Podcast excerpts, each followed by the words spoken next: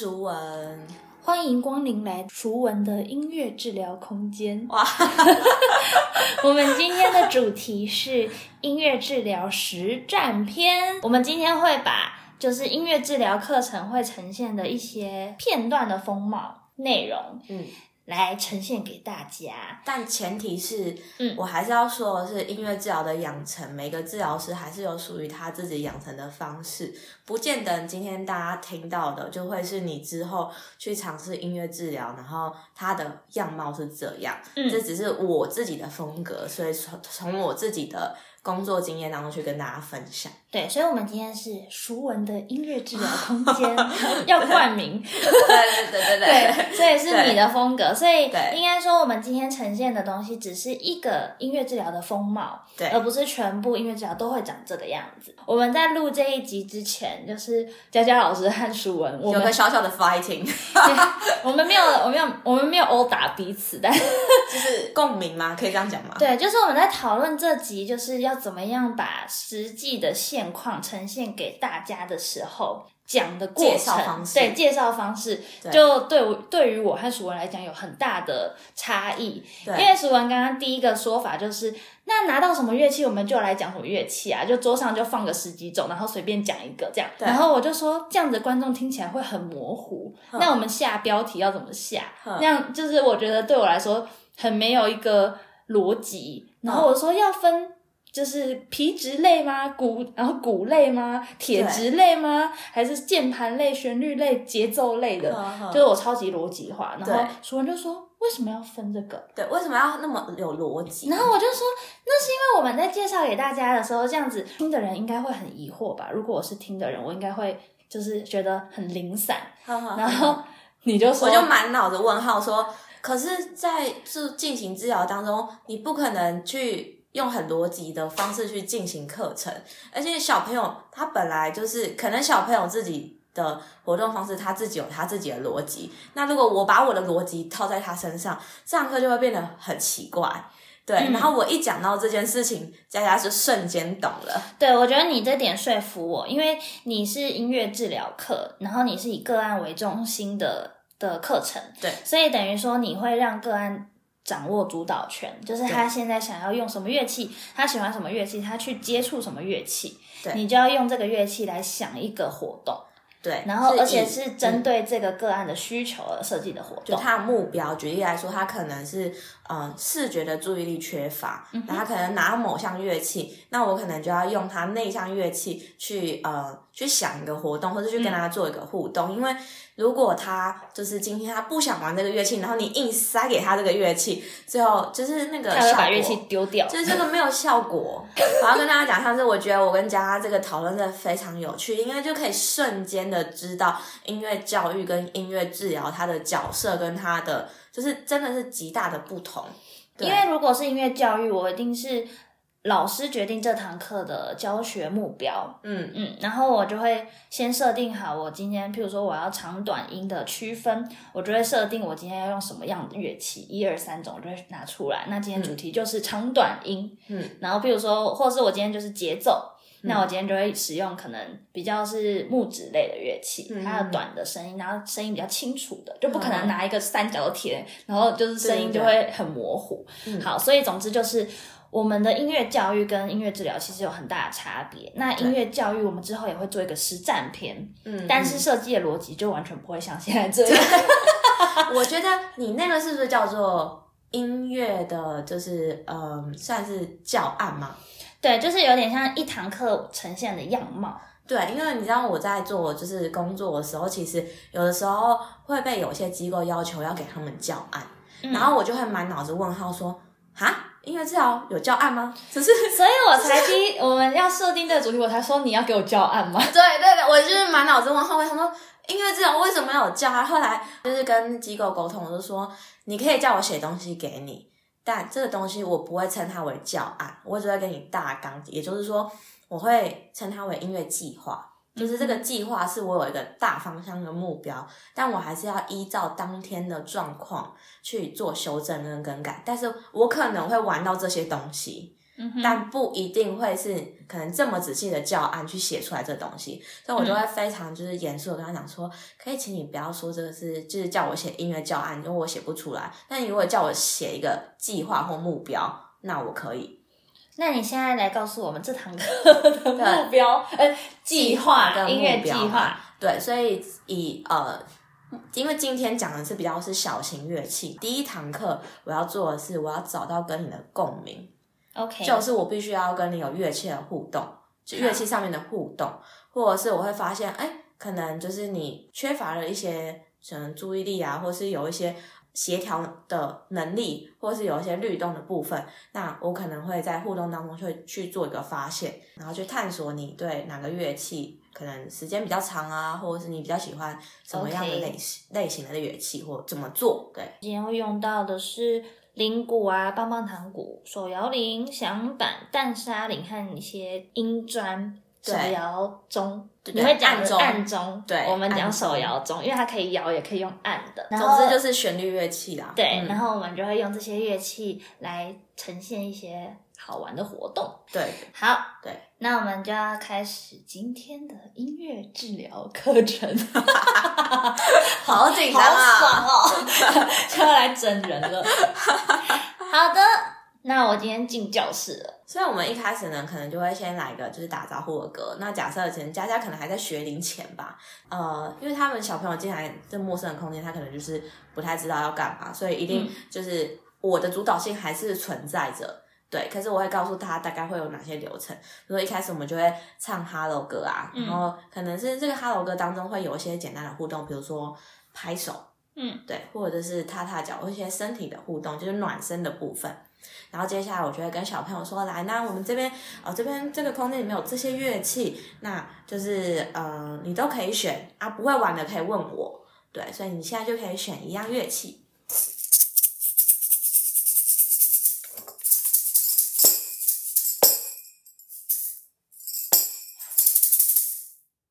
你的乐器是什么颜色啊？蓝色，哦，那为什么你选了蓝色的淡沙铃呢？你想换乐器吗？你有想要试看看这个吗？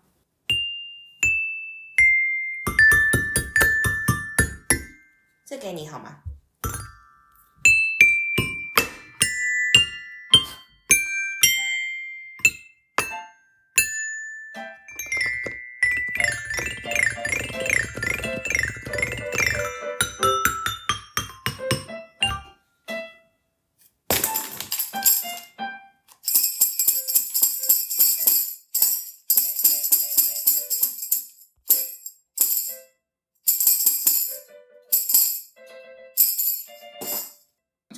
从这些互动当中，其实就已经在认识这个小朋友了。嗯哼，像铃鼓的部分，可能一开始以佳佳这个人设，这个小朋友的人设来说，你是一个很主动的小朋友。小朋友在使用乐器上面，包括刚刚你的铃鼓上面的回应，它都是一个，比如说我们用同步进行的方式在回应，嗯或者是说我们一来一往的方式来回应。他可能不太确定你在干嘛，然后想要制造一点声音，看你的回应是什么。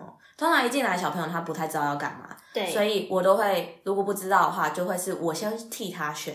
那我们就会先玩个简单的游戏，可能就是之前我们可能在其他集有录过说，呃，怎么进行音乐活动设计。那我们现在我举例来说，我拿的是铃鼓，嗯，那一样会是用以鼻压压这个游戏来玩。嗯那他可能就是坐着，那他就很被动，他完全不想理你。对，但是它的好处是，其实小朋友对乐器都是好奇的，所以他会碰。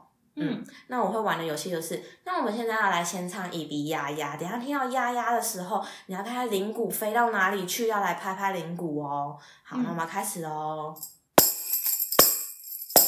一比呀呀，一比一比呀，一比呀呀，一比一比呀，一比一比一比呀呀，一比一比呀呀，一比一比呀拍，好，很厉害。接下来铃鼓，如果不是在正面，也就是不是皮的这一面，你就不能打。如果我的鼓是翻过来没有皮的这一面，你就要就是拍我的手，不是拍铃鼓哦。要开始喽。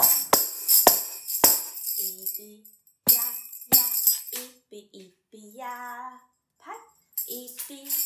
呀呀，一比一比呀，拍一比呀呀，一比一比呀呀，一比一比呀呀，一比一比呀，拍。对，所以也就是说，这个游戏我们先讲解一下刚刚发生什么事情。好。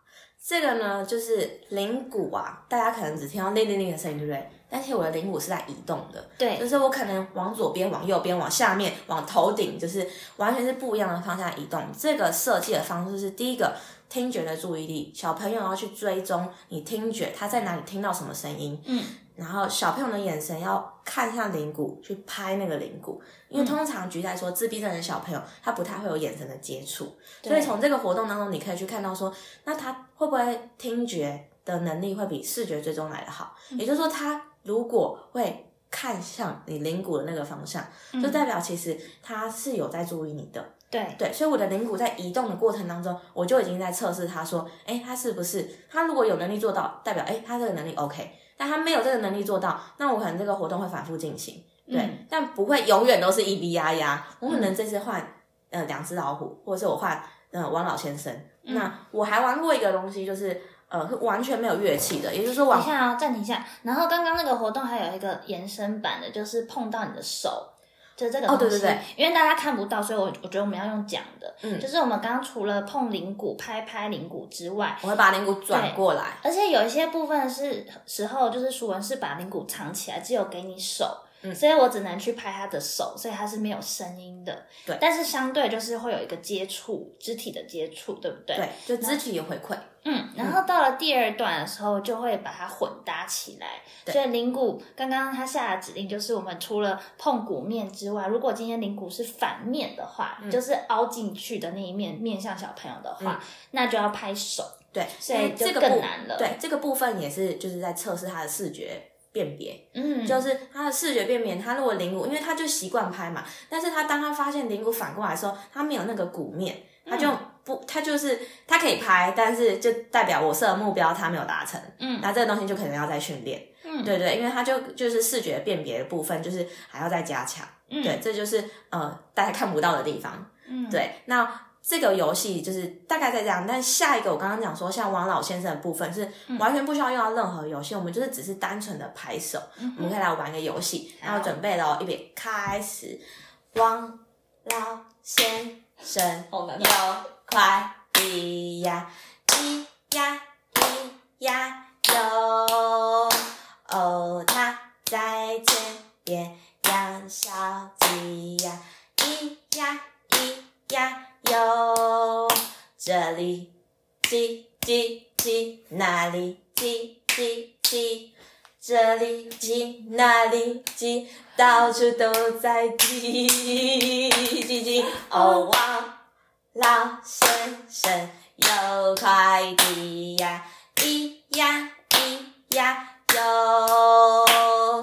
好这个大家就是听到拍手的声音，对不对？对。但其实呢，这个画面是这样的：我们在训练的是小朋友的协调能力，也就是说，我们在拍手的过程，我伸的是右手，他要伸的是右手，而不是镜面的。嗯。呃，就是考验他的对象。互相拍的时候，我们是交叉的手。对。然后再来是。这里跟那里的时候，我会分左边或右边，那他就必须要去看说，哎，我现在手到哪边了？然后接下来那个快速的部分，就是让他呃辨别是说，呃，我现在本来这个速度是稳稳定的，但到了叽的时候，你可能就要加快。嗯，基本上是因为你能力很好，佳佳能力很好，所以它对应的出来。很多时候，它会是同一只手。跟我拍，那我就说，哎，不对啊，你要就是对面的手跟我拍，嗯，对，所以就是这个活动也是完全是不需要乐器，就完全只是肢体的拍手，对你就可以训练到他说，哎，他的就是眼睛观察你的能力跟他的是不是镜像能力，他有有发展起来，嗯，对他当他没有发展起来的时候，这个游戏可能也会是我。呃收纳的一个游戏活动之一。嗯所以我的意思是说，在同一个个案身上，我可能会在某些活动发现他的能力缺乏，而这个活动会是藏在他的清单里面，不会说我这一阵子就完全一直都是一样的，嗯因为小朋友就会我不想玩了而。且挫折感很重，因为他就是不会这个。对，就是很烦，就是他不想玩了。对对对，那这个就是呃简单的一些活动。嗯，再来，测试他们的那个能力。对，接下来呢，可能就是呃我会用的是棒棒糖鼓。那棒棒糖鼓大家知道有不同的 size，那棒棒糖鼓可能听起来就是像那种扣扣扣的声音。对，好处的地方就是它有大跟小，所以让小朋友呢可以去辨别说，我现在敲大的嗯还是敲小的。嗯再来，他在敲的过程当中，他是非常用力的敲，还是小小声的敲，嗯还是只是滑鼓面的敲？嗯对，那这个部分去可以跟跟他互动的一部分，也是可以去像铃鼓一样做移动。嗯对，那我们可以去控制它的是，它可以去听听看说，当我加入了一个，举例来说，我用钢琴，我可能只是这样。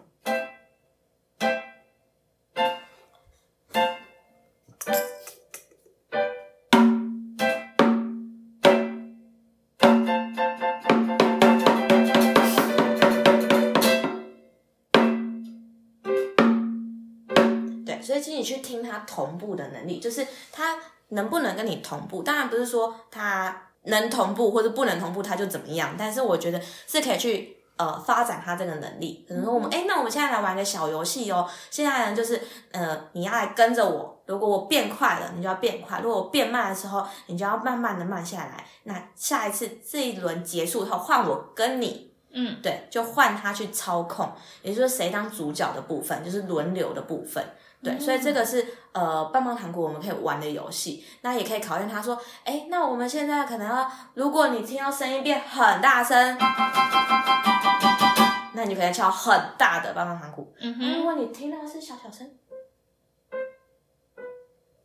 那就可以让他辨别去敲比较小的棒棒糖果。嗯哼对，所以这个是呃棒棒糖果可以使用的方式。呃，当然它还有更多很多不一样可以使用方式，嗯，看它怎么用。其中一个活动。对，嗯那接下来我们还要再讲的是手摇铃的部分。呃，基本上啊，就是来上课的小朋友，当然分年纪不同，但是大概大概两岁以前的小朋友，其他的手部功能并没有到发展那么好，就精细对动作没有那么好。对，所以如果你要他是拿铁琴的那种棒子，很细小的棒子，对他来讲是很困难的。嗯所以通常呢，我就会开始引导他去选乐器，也就是说，我会列在他面前的乐器可能是那种很粗的棒子，嗯或者是像那种铃铛式的，它比较好拿，或者是这种沙沙沙蛋上面的东东西，也就是说它大的东西它抓住抓握得住。那接下来我们要玩的游戏就是要让他去辨别，是说，哎，我们如果他拿的是铃铛，我拿的是带沙铃，那我们要玩的是，哎，他有没有发现你声音停了？嗯如果他发现你声音停，他也跟着停，那就是达到我的目标，也就是像刚刚一样玩轮流的游戏，我们可以试看看。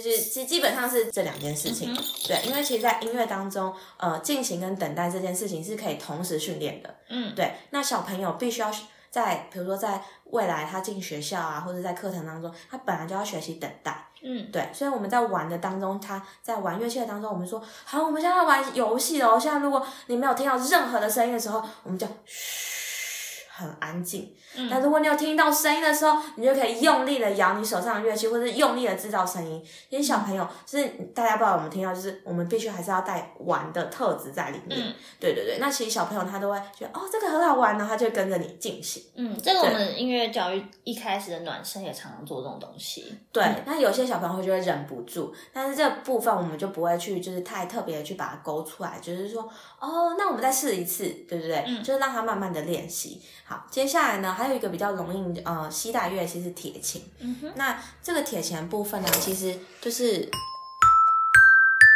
很简单的声音，还有类似的乐器是按钟，就是它可以放在桌上，然后用手按，或是拿起来当手摇铃这样摇的部分。对，那大家就是其实他们的乐器就是我们简称来旋律乐乐器。那我比较常使用的是因为他们都很多的颜色，嗯，对，所以我们可以玩的是。记忆力练习，嗯，也就是说，好，那我们现在可能我在弹，比如说弹吉他，嘣嘣嘣嘣嘣嘣，红色。或是嘣嘣嘣嘣嘣黄色，那接下来呢，我就要让他去找红色跟黄色。那当然，这个音砖的部分你可以把它拿出来，然后让他去选，放在各处。对，它本来是排列好的嘛，对，那他可以让他去选出，哎，我刚刚听到的是红色跟黄色哦，所以我要去把红色跟黄色拿出来。嗯哼，对，所以就是我很喜欢用的方式，就是用颜色去训练他们。嗯颜色的好处就是在于它。第一个视觉刺激，嗯，然后第二个考验他听觉有没有注意在你身上，对，第三个就是他手去拿的时候，呃，触觉的刺激跟他的声音的回馈，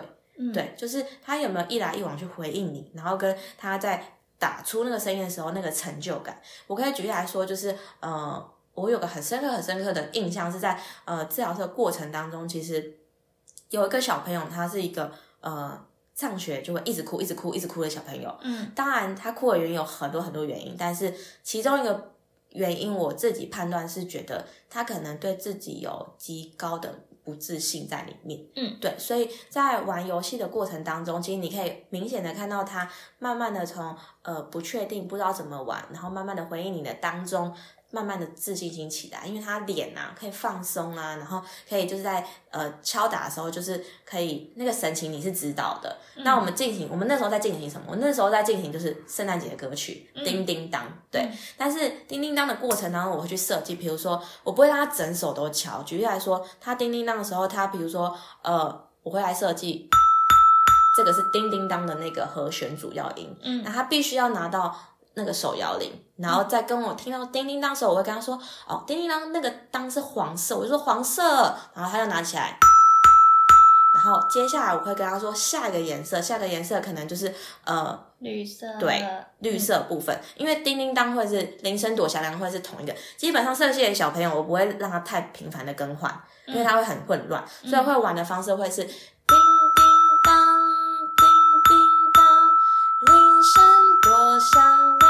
虽然很奇怪，但是它基本上都会是在一个哆咪嗦的和弦上面。接下来下一个会换成叮叮当，叮叮当，这个东西我也不太去换，因为就是法拉哆，其实基本上会是差不多这样子。然后面容多么慈祥。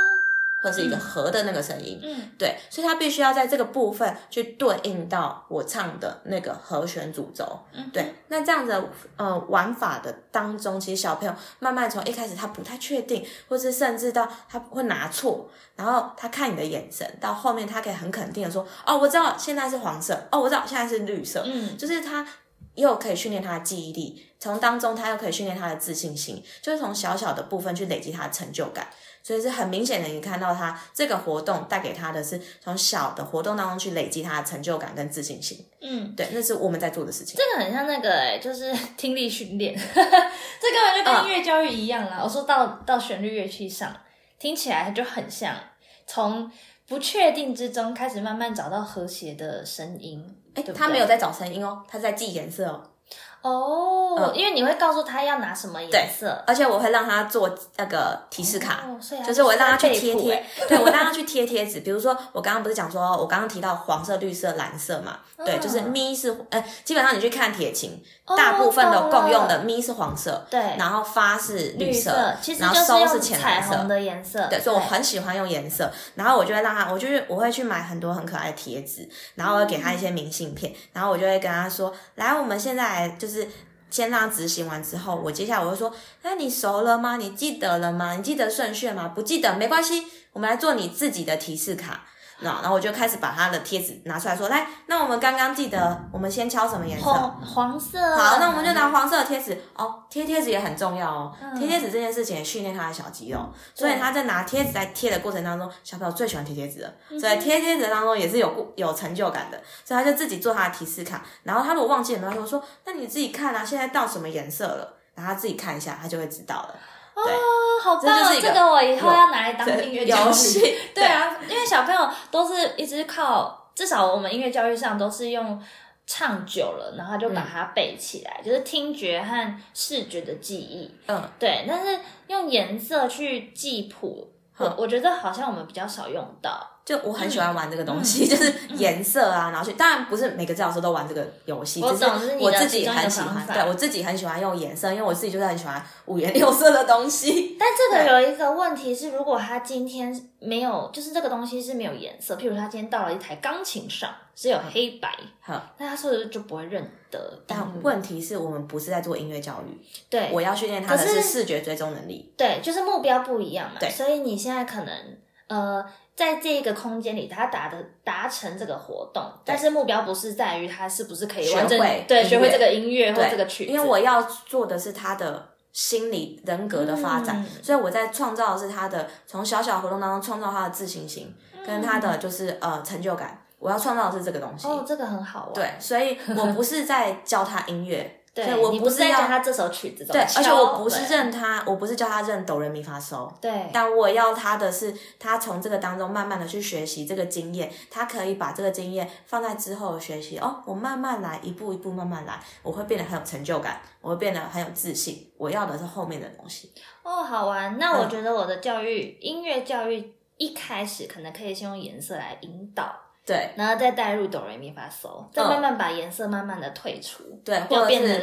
字母，字母他们也很能认，因为他们现在太聪明，都 A B C D 就是非常熟悉这样子。对啊，因为我们教的时候也都是看音名，就是那个。音砖上面都会有 C D E F G A B，就是用音名来带。对对对。但是这个一开始直接用音名的话，其实对于没有学过英文的小朋友来讲是非常困难的。对。所以来先用颜色跟音名是一样的逻辑道理，但是这个相对于来讲就会简单很多。嗯嗯。好玩呢，那这个呢？哪一个？哦，想感。对，这个呢，我们就会来玩一个就是说话游戏。就是呢，我就会提醒他说，你现在有一些选择，就是当你听到声音的时候，你可以回应我，但是如你你也可以不不讲话。就是我们来举例来说，我们把这个想象成一个呃，我们都没有口语的小 baby。嗯，对。那我们现在要沟通一件事情。对，当然这个东西它可能没有办法让这么小的小朋友。他这么理性的去跟他讲这件事情，但是你就是可以跟他玩游戏，比如说他你可以左右跟他玩，或者上下跟他玩，或是不小心哦两个就是想板咬在一起，嗯，就是你有跟他有互动，他就觉得哎好像有点有趣，或者是你这样合起来然后跟他撞击，对，比如说我到了左边，你可不可以到左边跟我的想板一起撞？我到了右边，你是不是可以到我的右边跟我撞一撞？对，但是我们又可以。又讲话，自己有声音。对对对对对对对，这个部分，对对对，所以这是小型乐器，其实就可以变化出非常多的不一样的游戏。对，但不外乎的就是要很多方向的改变和玩法的改变。对，然后会引导他的身体去移动，而不是就是一有些小朋友你一进来你就会看发现他很。紧张很僵直，就是就不动，就坐在那边。对对，但是我希望他往左边转，往右边转，站起来，蹲下来，但是他身体是活动自如的。对对对，要有弹性的。对对对对对。所以这个真的就只能在一对一的空间，因为这如果今天是团体班，就哦，对，老师被吃掉。对，而且还有一件事情是，我觉得空间的，嗯，呃，老师选的空，治疗师选的空间也是很重要。就是我之前有个经验是，我在的那个空间实在太大了。所以就变成小朋友，我会追着小朋友跑，你知道吗？懂。对，所以就是那个空间真的是要刚刚好，然后又不会太挤，但是又刚刚好，你可以执行一些活动。然后我很喜欢的是，我喜欢我的地板是软的。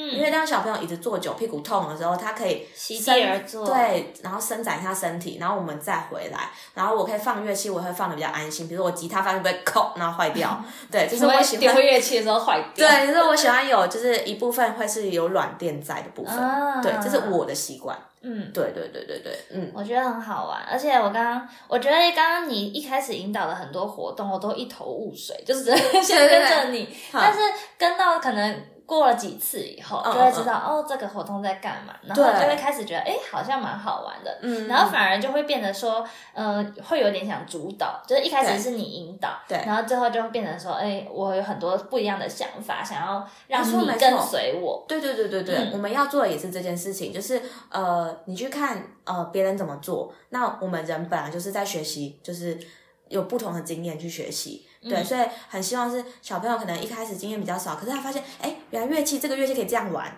或者哎那个乐器可以这样玩，那他就会把你的就是学起来，模仿起来，他下次就会比较灵活，比较知道要怎么玩。嗯，嗯，好，那我们今天就是针对于小型乐器做一些简单的活动。嗯，那下一集呢，我们会来探讨的是一比些较大型的乐器，大型乐器。还有一些不一样的活动，像是可能呃用一些歌曲旋律啊，然后去呃做一些不一样的音乐活动。